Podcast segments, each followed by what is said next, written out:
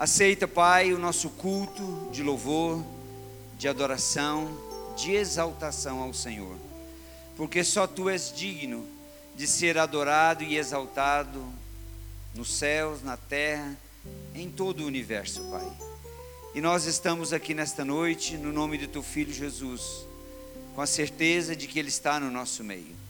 Com a certeza, Pai, de que o Senhor, sempre que chegamos a este lugar, nós temos um propósito do Senhor para mudar, transformar a nossa maneira de ser, para sermos melhores do que o que temos sido.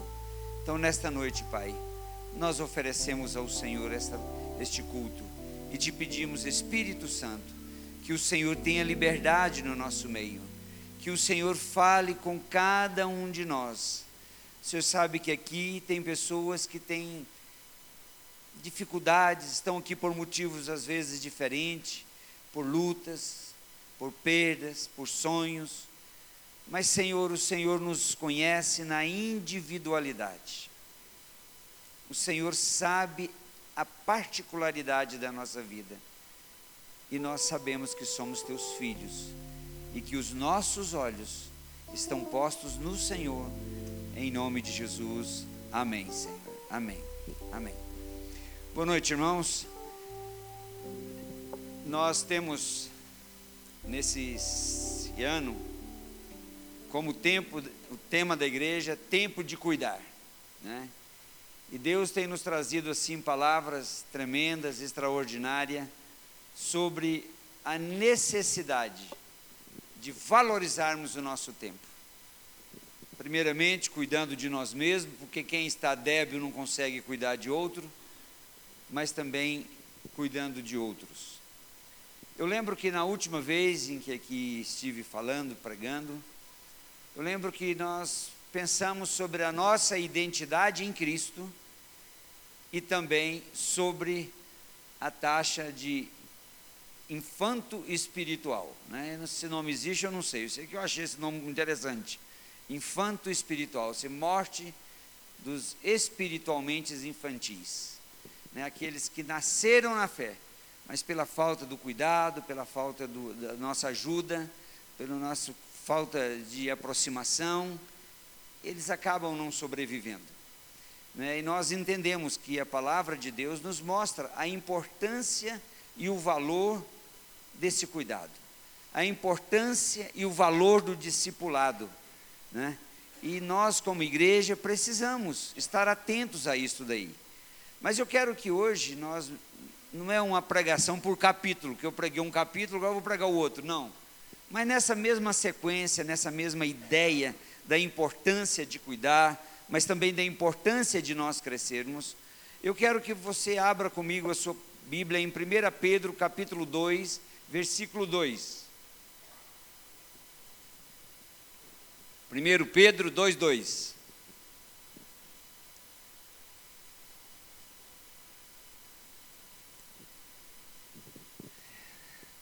Desejai como meninos recém-nascidos o puro leite espiritual, a fim de por ele crescerdes para a salvação. Há uma outra versão que diz: como crianças recém-nascidas, desejem de coração o leite espiritual puro, para que por meio dele cresçam para a salvação.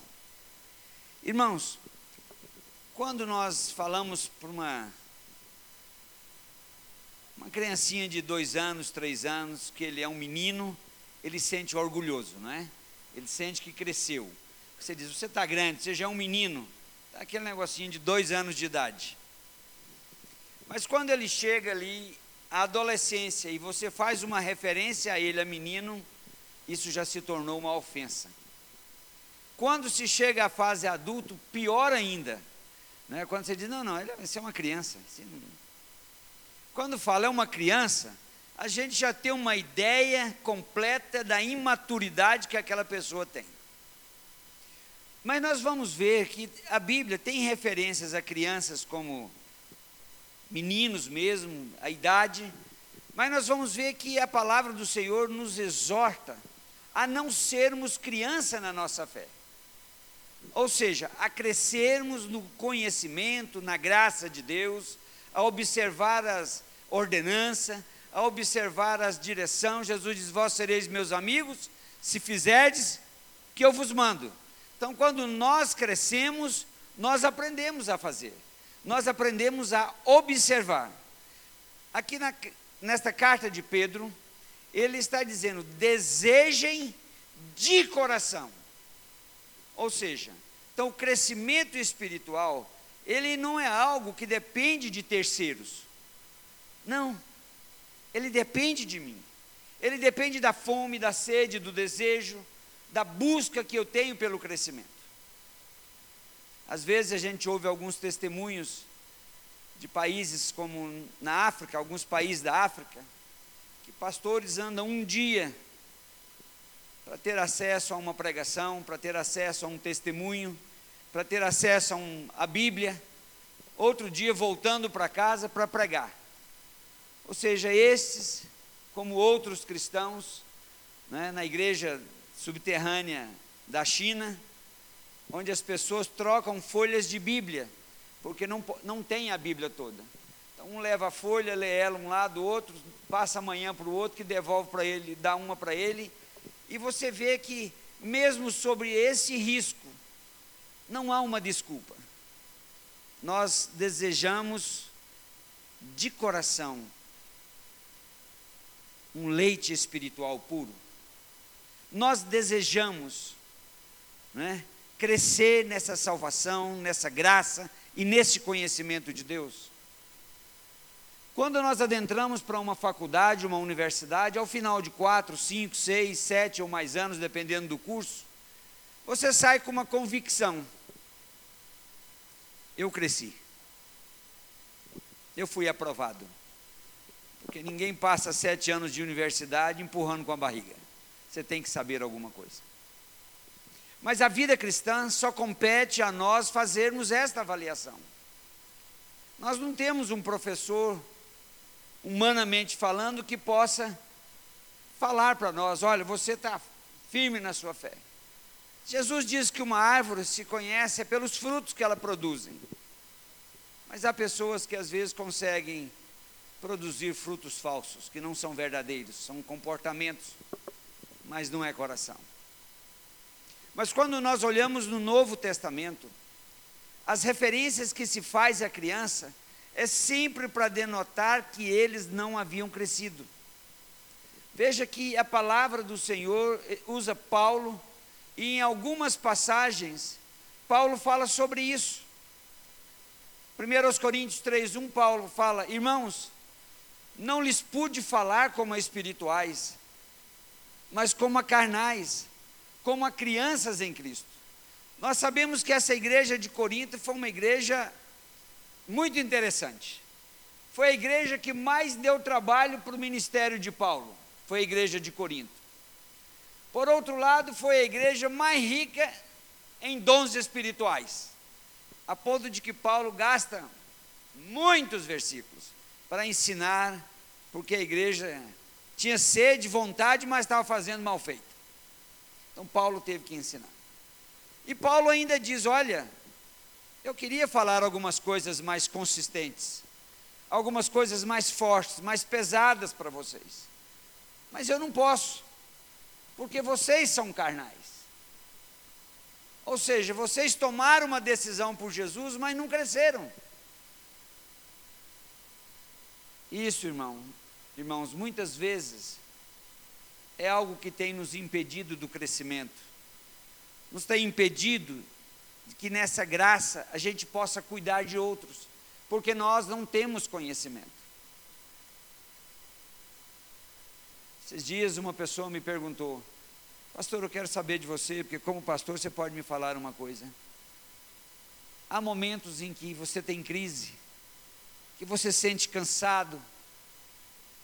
É um irmão na fé, esse, não é um qualquer que não conhece a Jesus.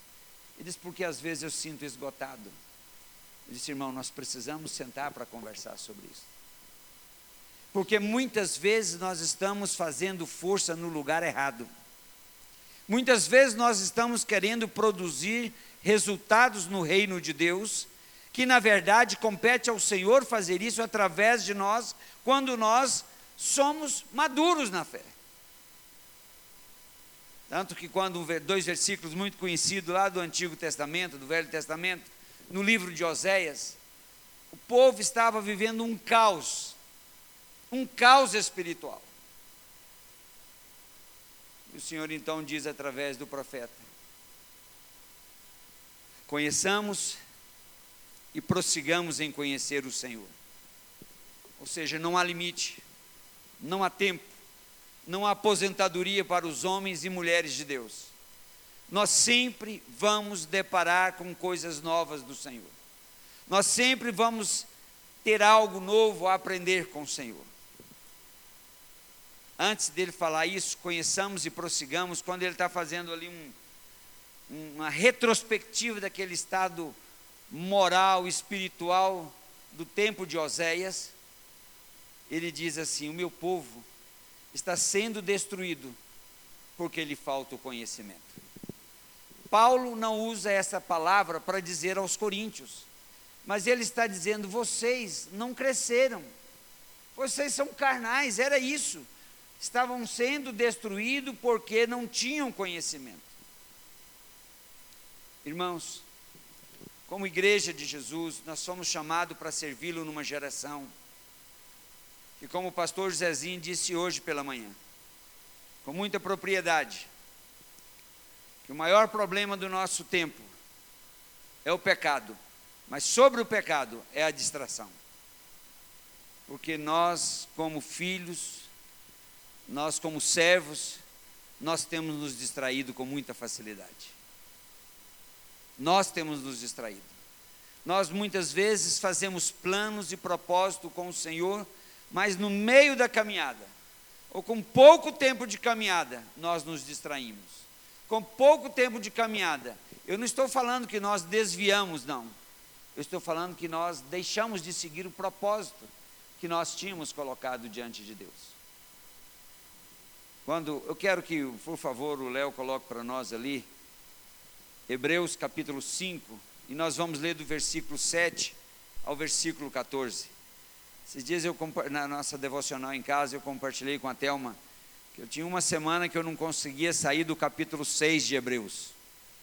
Só o capítulo 6. Eu estava quase decorando ele.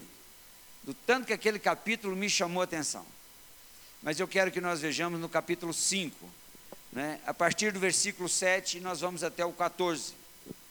Ele, Jesus, nos dias da sua carne, tendo oferecido como forte clamor e lágrimas, orações e súplicas a quem o podia livrar da morte, e tendo sido ouvido por causa da sua piedade, embora sendo filho de Deus, embora sendo filho, aprendeu a obediência pelas coisas que sofreu.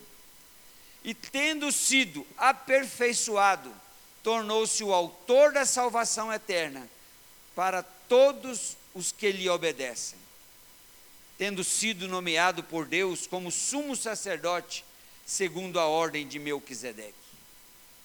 A esse respeito, temos muitas coisas que dizer e difíceis de explicar, porquanto vos tende tornados tardios em ouvir. Pois, com efeito, quando devíeis ser mestre, atendendo ao tempo decorrido, tendes novamente necessidade que alguém vos ensine de novo quais são os princípios elementares dos oráculos de Deus. Assim, vos tornastes como necessitados de leite e não de alimento sólido. Ora, Todo aquele que se alimenta de leite é inexperiente na palavra da justiça, porque é criança. Mas o alimento sólido é para os adultos, para aqueles que pela prática têm as suas faculdades exercitadas para discernir não somente o bem, mas também o mal. Veja que nesse texto, nesse conjunto de versículos, Aqui há exortação e há admoestação. Nós vimos que quando esse texto é mencionado aqui, o autor, usado por Deus, quis dizer: vocês não estão progredindo. Nós estamos tendo que ensinar coisas elementares. Ou seja, nós temos que ainda estar tá dando uma madeira quando você já deveria estar tá comendo feijoada. Mas nós temos que continuar assim. O versículo 11, nessa tradução que eu li, ele diz: Portanto, vos tendes tornados tardio em ouvir. A NVI diz: lentos em aprender. Vocês têm se tornado lentos em aprender. Eu não quero que você hoje levante a sua mão, eu não quero que você pronuncie em voz alta, mas eu quero que você pense. Do tempo em que eu comecei a seguir a Jesus, do tempo em que eu recebi o sacrifício que Ele fez por mim, que Ele tornou meu Salvador e o Senhor da minha vida, numa escala de 1 a 10, quanto que eu cresci? É bom que você pense sobre isso. É bom que nós pensemos sobre isso. Porque nós muitas vezes, como eu disse, a distração, às vezes nós nos acostumamos no ambiente da igreja de carinho, de amor, de relacionamento, de convivência, de comunhão, mas nós não crescemos. E, e aqui o autor está dizendo que, lamentavelmente, ele diz: olha, nós tínhamos coisas maiores, mais difíceis de explicar. Ele diz: mas nós não podemos fazer isso, porque vocês ainda são crianças. Quando vocês, no versículo 12, diz: pois com efeito, quando vocês deveriam ser mestres, atendendo ao tempo decorrido, ou seja, pelo tempo, pelo tempo vocês já deveriam ser mestres. Tendes novamente a necessidade que alguém vos ensine de novo quais são os princípios elementares dos do oráculos de Deus. Eu lembro de um amigo que esteve com um líder de uma outra igreja, por uns poucos dias, e ele voltou e disse: Lingo, sabe o que, que me impressionou? É porque até agora ele não sabia que mentira era pecado. Ele disse: Não, não, mas você não está falando do líder. Não, não, não, o líder. Eu falei, mas como? Ele falou: Não, eles são ensinados pela sua denominação que a mentira, dependendo do motivo e da ocasião, ela não é pecado. Quando eu soube quem era, soube quem era a pessoa, fiquei assustado com aquilo. Ou seja, a mentira por conveniência não era pecado.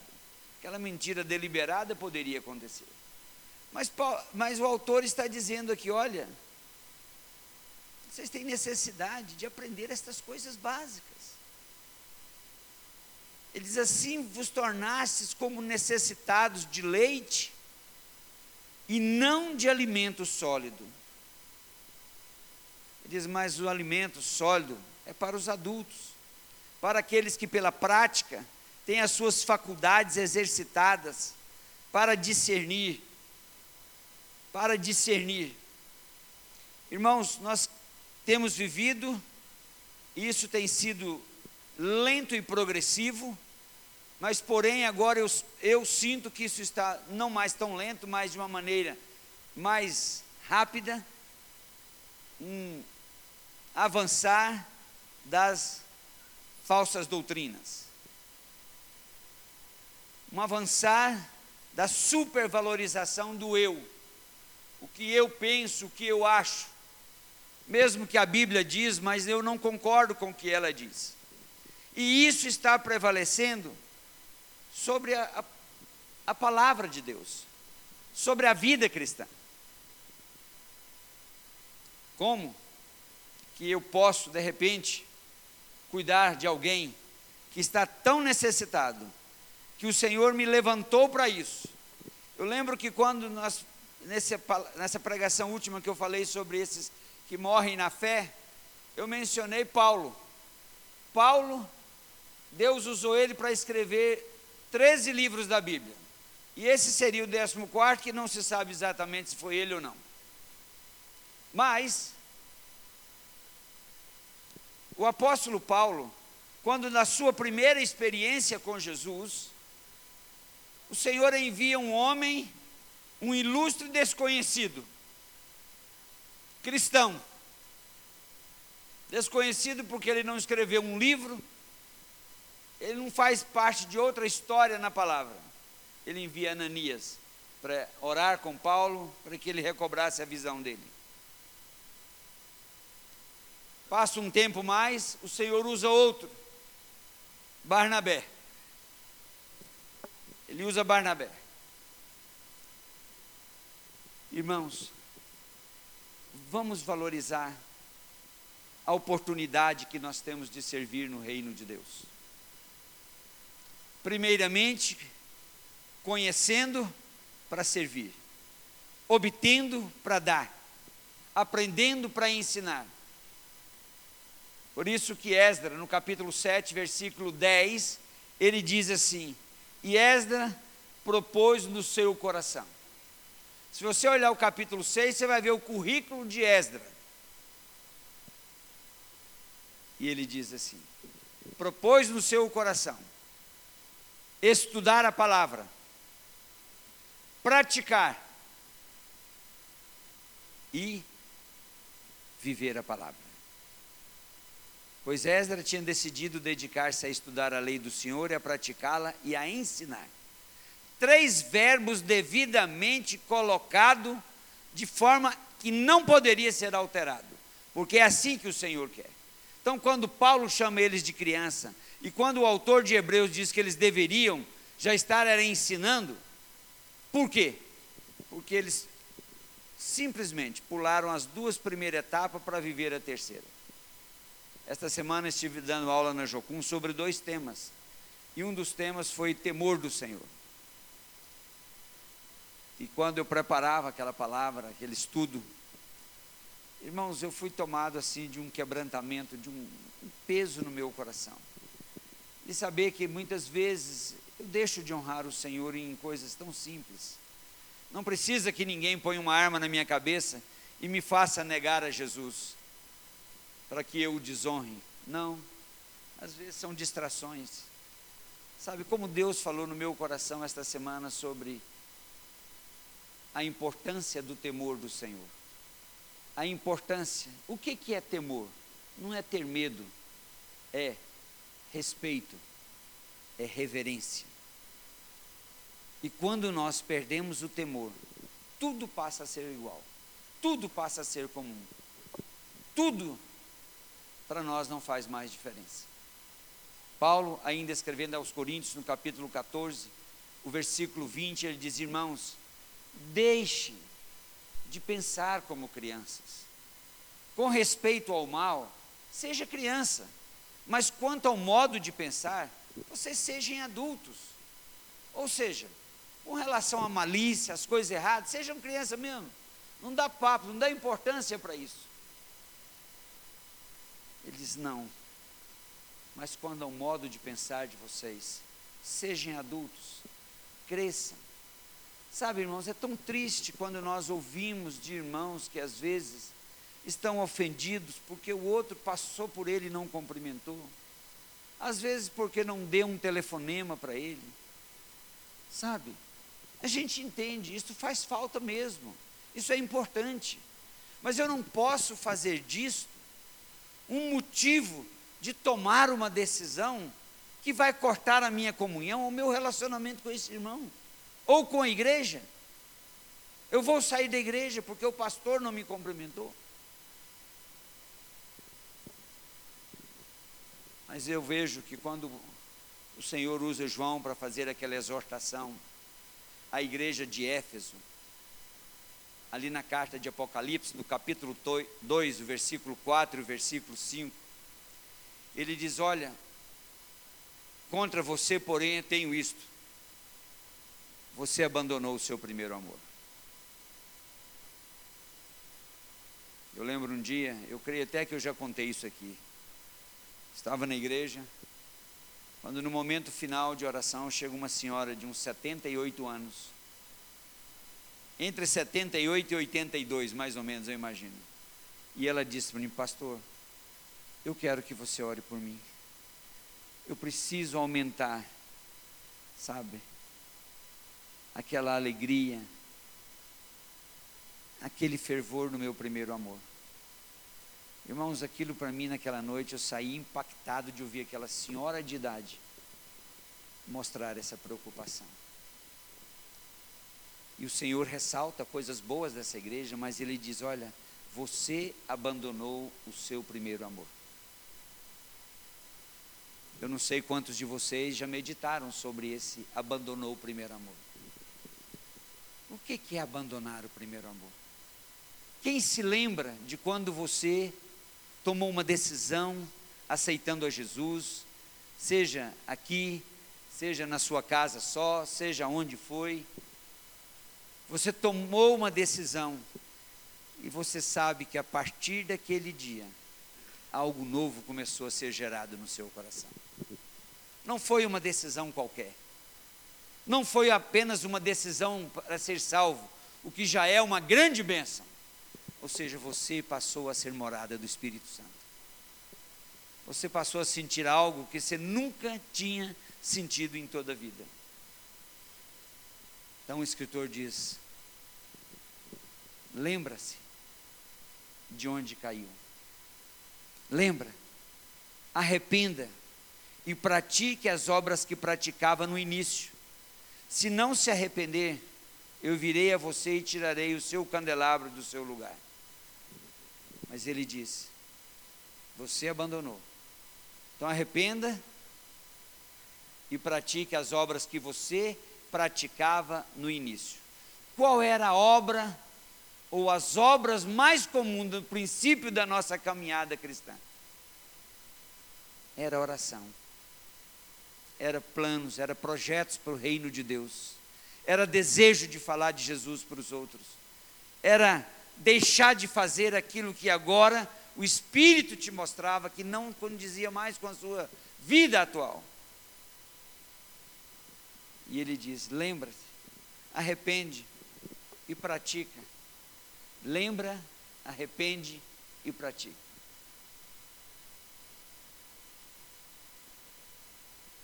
A palavra de Deus,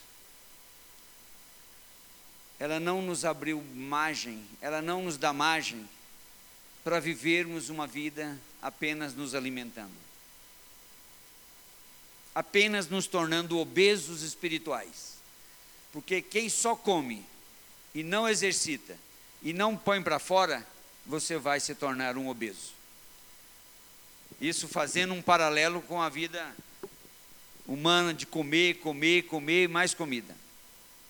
E a vida espiritual existem muitos de nós que somos obesos espirituais. Pessoas que conhecem demasiadamente, creem tem muitas bênçãos de Deus para compartilhar.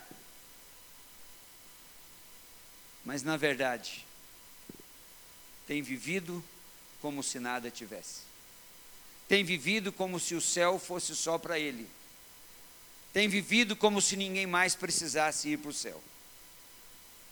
Paulo ainda, depois que ele fala ali acerca dos cinco dons ministeriais de Efésios capítulo 4, versículo 11, que ele fala que o Senhor levantou uns como apóstolos, outros como profetas, outros como evangelistas, outros como pastores e outros como mestres.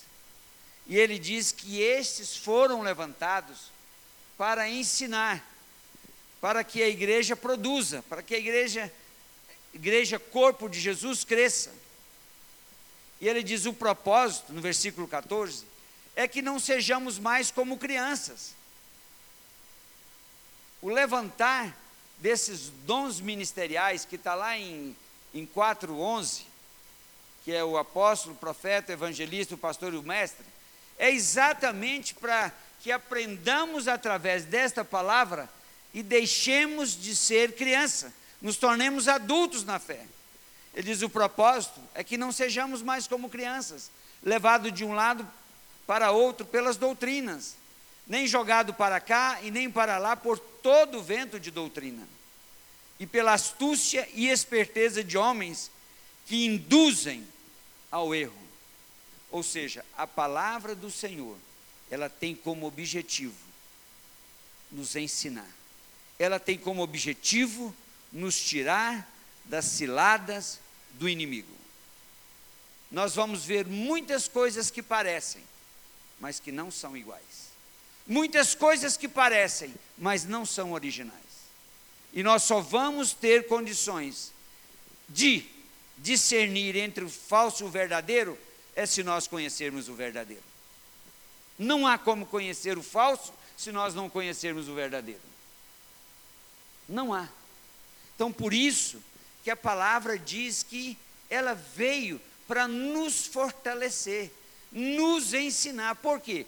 Porque nós vamos passar por situações de grande risco, situações que parecem. É como a propaganda antiga do Denorex, né? Parece, tem cheiro, mas não é. Então existem muitas coisas que são assim, são parecidas. E às vezes até aceitamos porque achamos que é. Mas a palavra de Deus, desde o princípio, Deus sempre teve essa preocupação que o povo tivesse intimidade com Ele, que o povo pudesse conhecê-lo pela Sua palavra.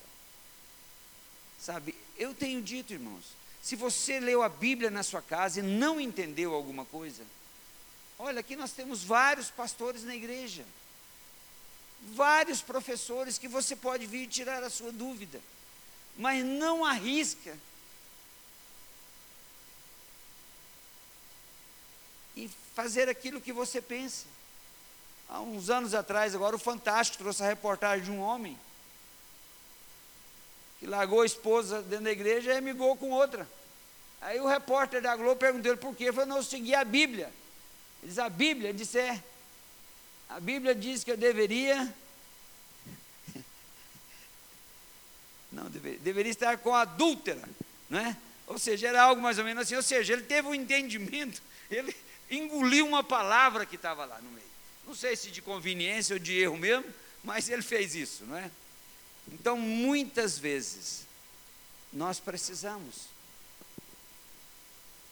Irmãos, às vezes, nós temos visto pessoas que se decepcionam na caminhada cristã por trabalharem e não serem reconhecidos, por não serem exaltados. Mas quando nós olhamos nesta palavra que nos ensina, que nos chama a maturidade, a maturidade também nos faz entender que a grande, verdadeira e completa recompensa, ela venha do Senhor. Ela venha do Senhor. Segunda Crônicas 15, 7. Nós sabemos que o Antigo Testamento mostra um povo que sobe e desce o tempo inteiro na sua caminhada cristã. Mas a palavra diz assim: Mas vocês devem ser fortes e não se desanimar, pois o trabalho de vocês será recompensado. Ou seja, não desanime, o trabalho de vocês será recompensado. Esta é uma promessa que Deus fez a nós. Isso aqui na época o rei de Israel era Asa. Asa começou um reinado muito bem. O Senhor enviou profetas para falar com ele, aprovando o reinado dele. Mas Asa termina os seus últimos dias de vida num tropeço num, fatal. A Bíblia diz que ele adoeceu dos pés. E diz que ele procurou os médicos e não lembrou-se do Senhor. Entende? é errado, ele está dizendo que é errado procurar os médicos. Não, não é isso que ele está dizendo. Ele está dizendo que ele esqueceu daquele que verdadeiramente era o Senhor da sua vida. Ele tirou os olhos do Senhor. Então, Paulo terminando a carta de 1 aos Coríntios, no capítulo 1, versículo 15, 57 e 58, ele diz assim: Mas graças a Deus, que nos dá a vitória por meio do nosso Senhor Jesus Cristo. Graças a Deus, que nos dá a vitória por meio do nosso Senhor Jesus Cristo. Aí ele diz no 58: Portanto, meus amados irmãos, mantenham-se firmes e que nada os abale. Sejam sempre dedicados à obra do Senhor, pois oh, a obra do é, sejam sempre firmes e inabaláveis, sempre abundantes na obra do Senhor, sabendo que no Senhor o nosso trabalho não é vão. Eu sempre penso quando vejo esse versículo. A turma do grupo de louvor lá do templo de, Davi, de Jerusalém, na época de Davi. Aquele louvor de 24 horas. Que três horas da manhã soltava os músicos, não tinha mais ninguém. Como eles deveriam se sentir se eles não tivessem uma visão do porquê daquele louvor? O porquê eles estavam ali. Eu quero te convidar a colocar-se em pé. E nós vamos orar.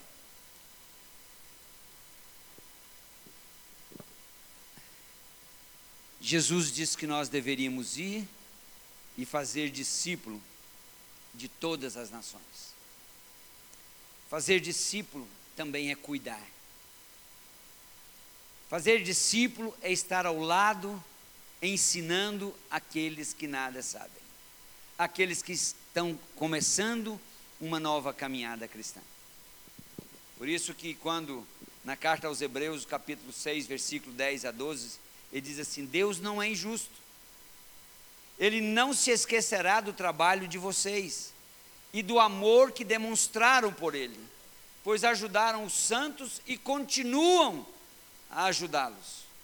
Queremos que cada um de vocês mostre essa mesma prontidão até o fim, para que tenham plena certeza da esperança. De modo que vocês não se tornem negligentes, mas imitem aqueles que, por meio da fé e da paciência, recebem a herança prometida. Deus não é injusto. Ele não se esquecerá do trabalho de vocês. Esta semana, eu não sei quem teve a oportunidade de ver no noticiário,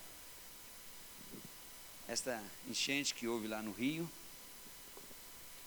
um olhador de carro de um quarteirão, cuja a mulher havia morrido naquele quarteirão acidentada, ele com um menininho de, não recordo se seis ou oito anos, a rua toda alagada, ele conseguiu duas caixas de plástico, caixas de carregar mantimento, grande, e ele colocou essa caixa, uma senhora subiu, ele pegou a de trás, passou para frente, a mulher foi passando, e ele foi fazendo essa mudança de caixa, até a mulher chegar ao outro lado da rua. E pelo visto ele fez isso com muitas pessoas que idosas que ali estavam. Uma pessoa em São Paulo foi tão tocada por aquela atitude dele. Na reportagem que eu vi, não falava que ele era morador de rua, mas eu deduzo que seja ele levantou uma campanha pela internet para dar uma casa para esse homem. E a meta era levantar 40 mil reais. E até na hora que a reportagem mostrou, já tinha 106 mil reais. O homem estava rindo daqui e aqui. E a criança também. São recompensas de Deus. Não é? Ele não pediu. O que ele fez foi um ato de gentileza, de carinho, de cuidado com as pessoas que estavam ali. Mas como existe um ditado popular, Deus não deve favores a ninguém. Ele vai compensar. Então eu quero dizer a você, vamos subir na nossa caminhada cristã. Vamos para o andar de cima. Vamos dedicar ao Senhor e à sua palavra vamos dedicar ao seu reino, vamos dedicar a pessoas,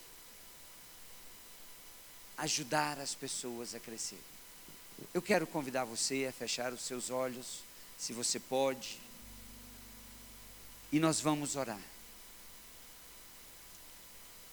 Eu quero que você abra a sua boca e diga ao Senhor: aquilo que ele tem, a respeito daquilo que ele já vem falando com você, a respeito daquilo que ele já vem incomodando o seu coração.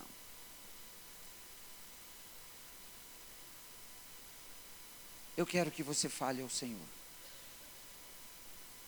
E você pense nesses anos de caminhada com Jesus.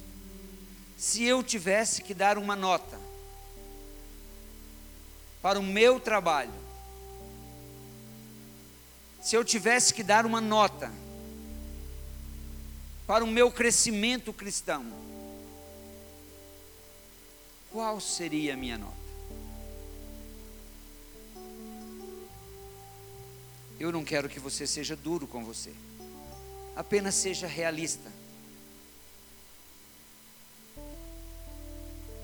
Lembra da igreja de Éfeso. Lembra da alegria, lembra do serviço dos primeiros dias.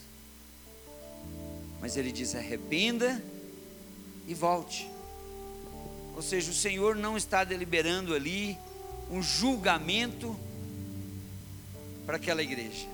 Ele diz: arrependa e pratique as obras que praticava no princípio. Eu quero que você pense sobre isso.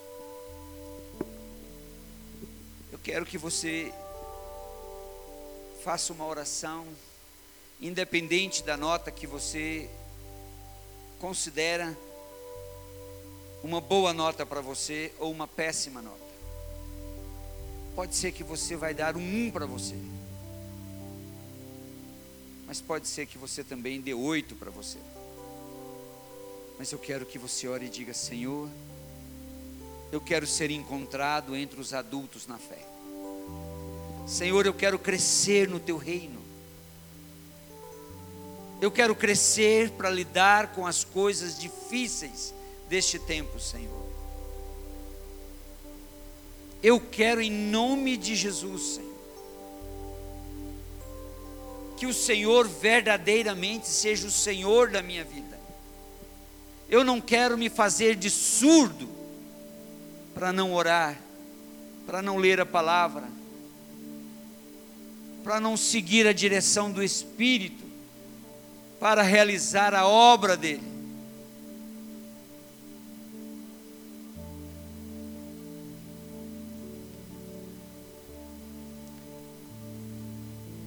Irmãos, eu gosto muito de um princípio que eu ouvi, que a igreja Bethel, da Califórnia, do Bill Johnson, eles têm. O forte do ensino deles é sobre dons. Então, um amigo, pastor da África do Sul, que esteve fazendo um curso lá por um, uns dias, um tempo, não sei quanto, ele disse que no princípio, eles fazem uma pergunta para todos os alunos. Você acredita que é possível a gente ouvir um rock and roll pesado aqui agora? Você acredita que nós podemos ver agora o muro das lamentações aqui agora? Aí, normalmente a maioria diz não, não pode. Eles podem. Se nós ligarmos uma rádio, um rádio aqui agora e sintonizar ele numa rádio que só passa rock, nós vamos ouvir aqui agora. Se ligarmos um aparelho de televisão em um canal que eu já pude ver, não lembro agora qual que é, uma câmera que está em frente ao Muro das Lamentações, filmando 24 horas por dia, o ano inteiro, nós podemos ver lá. Aí ele pergunta: e por que que essas duas coisas são possíveis? Ele diz: é porque as ondas de rádio, as ondas de televisão estão aqui. Ele diz: pois assim é Deus. As ondas do Espírito está onde nós estamos. Mas se nós queremos ouvir o rock, nós temos que ligar o rádio e sintonizar na rádio certo. Ele diz: a nossa questão é que nós não procuramos a sintonia do Espírito nós não procuramos a sintonia do Espírito. Nós queremos ver e ouvir de uma maneira que não é aquela pela qual o Senhor fala conosco. Irmãos, eu quero te incentivar em nome de Jesus. Em nome de Jesus. A dizer, Senhor, qual é o dom que o Senhor me deu? Ou dizer, Senhor, torna-me sensível para voltar a ser usado com tanta ousadia, com tanta intrepidez como eu fui no passado.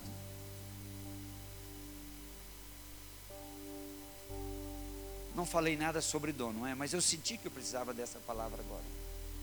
Estava numa das viagens que fiz aí ao exterior.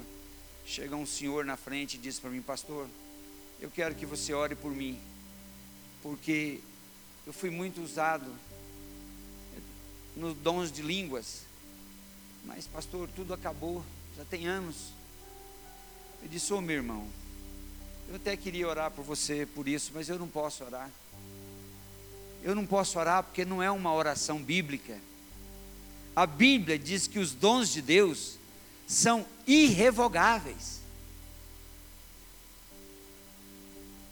Eu posso orar sim, para que o Senhor retorne a sensibilidade, porque o dom já está aí. Irmãos, e quando eu comecei a orar, parecia uma cachoeira na boca daquele homem. como o Espírito Santo veio com muita impetuosidade, trazendo aquilo que ele mais desejava. Irmãos, esse exemplo do rádio, da televisão, me impactou, que eu nunca esqueci dele. Eles disseram: o Espírito Santo está em todo lugar, nós só não estamos sintonizados na onda dele. Como rádio, nós precisamos também ser sintonizados. Pai, no nome de Jesus. Senhor, os dons do Senhor são para este tempo também. Os dons do Senhor são para agora. Senhor, em nome de Jesus, aqui está a tua igreja reunida, reunida em nome de Jesus, para que cresçamos, aprendamos. Senhor, e nós te pedimos no nome de Jesus. Desperta. Aviva o nosso coração, Senhor. Para buscarmos esta sintonia com o Senhor. Para que possamos fluir como fluíamos no passado. Para aqueles que ainda não experimentaram comecem a ver a manifestação do poder do Senhor, hoje, agora, Senhor, em nome de Jesus. O Senhor nos autorizou a pedir, o Senhor nos autorizou a buscar os dons. Pai, aqui estamos como igreja, não queremos mais ser crianças na fé, mas nós queremos ser adultos na fé. Nós queremos que o Senhor olhe para nós e diga: com este eu posso contar, com esta eu posso contar, porque eles me conhecem, eles cresceram. Eu quero que você ore neste momento, nós já acabamos, mas eu quero que você coloque diante do Senhor o desejo do seu coração. Isso não é algo que está disponível para alguns, não, é para todos os que creem por isso que o apóstolo Paulo, quando começa a escrever, ali em 1 Coríntios 12, ele diz: a respeito dos dons, eu não quero que vocês sejam ignorantes. Ou seja, eu não quero que vocês ignorem. Eu não quero que vocês desconheçam. Que vocês sejam analfabetos. Eu não quero. Aí ele passa a ensinar. Então eu quero, em nome de Jesus, te convidar nesta noite. Não importa se você tem oito anos ou se você tem 98 anos. Dons não tem data de validade. Dons não tem faixa etária. Dons têm coração. Eu quero. Pois então o Senhor vai fazer porque Ele me prometeu. Pai, nós te louvamos por esta noite. Nós te louvamos, Senhor, pela tua palavra que nos chama a cuidar, pela tua palavra que nos chama ao crescimento, pela tua palavra que nos chama a voltar e corrigir, onde nós caímos, e que o Senhor nos chama, Pai, para fazer diferença na nossa geração. Leva em paz os teus filhos, leva em paz a cada um de nós. Que esta seja uma semana onde o teu espírito inicie uma nova obra ou uma continuidade daquilo que ele já fez em nós, Pai. Que o Senhor nos abençoe, que o Senhor nos guarde, que o Senhor nos livre de todo mal, Senhor, e nos torne produtivo no seu reino, em nome de Jesus. Amém. Vá em paz em nome de Jesus. Que o Senhor te abençoe. Amém.